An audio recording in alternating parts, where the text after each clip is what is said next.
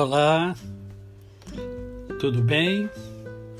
Vamos a mais uma reflexão hoje, baseada na carta de Paulo aos Filipenses, ainda no capítulo 1, no verso 27 ao verso 30, que nos diz assim: Vivei acima de tudo por modo digno do Evangelho de Cristo, para que, ou indo ver-vos ou estando ausente, ouça no tocante a vós outros, que estáis firmes em um só espírito, como uma só alma, lutando juntos pela fé evangélica, e que em nada estáis intimidados pelos adversários.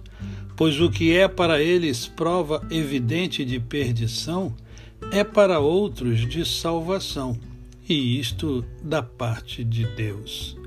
Porque vos foi concedida a graça de padecerdes por Cristo, e não somente de crerdes nele, pois tendes o mesmo combate que vistes em mim e ainda agora ouvis que é meu.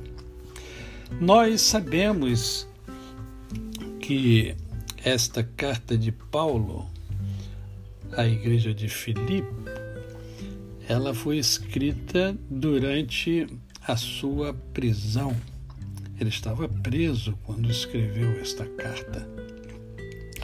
E ele aproveitou aquela situação constrangedora, difícil, para produzir coisas extraordinárias. Nessa passagem, Paulo continua explicando qual é a sua atitude diante da vida, e isso é importante a gente observar. Qual é a nossa atitude diante da vida? Principalmente quando as circunstâncias não nos são favoráveis. Porque quando tudo nos é favorável, é fácil, é fácil viver. Agora, quando as coisas não ocorrem do jeito que nós esperamos que ocorra, ah, aí sim, aí sim nós vamos demonstrar o que nós cremos e quem nós somos. Para Paulo, a vida só tem sentido em Cristo e nos serviços a Cristo. Isto é, e a, a vida de Paulo era cristocêntrica. Ele voltou-se para Jesus, para aquele mesmo Jesus que ele perseguia né, é, anteriormente. Ah, e o que nós vemos hoje? Vemos muitos que vivem se perguntando: qual é o significado da minha vida? Tudo isso é em vão? É um acidente biológico? Paulo diz que em Cristo vale a pena viver. E aí vale, vale a pena nós pensarmos juntos, né? É, vale realmente a pena viver em Cristo Jesus? Praticando os ensinamentos e os princípios e os valores que o Cristo nos ensina através da sua vida, principalmente? É, se fôssemos discorrer sobre esse texto, nós levaríamos pelo menos é, uma hora para discorrer sobre esse texto. Por quê? Porque ele está repleto de coisas fundamentais para a nossa vida.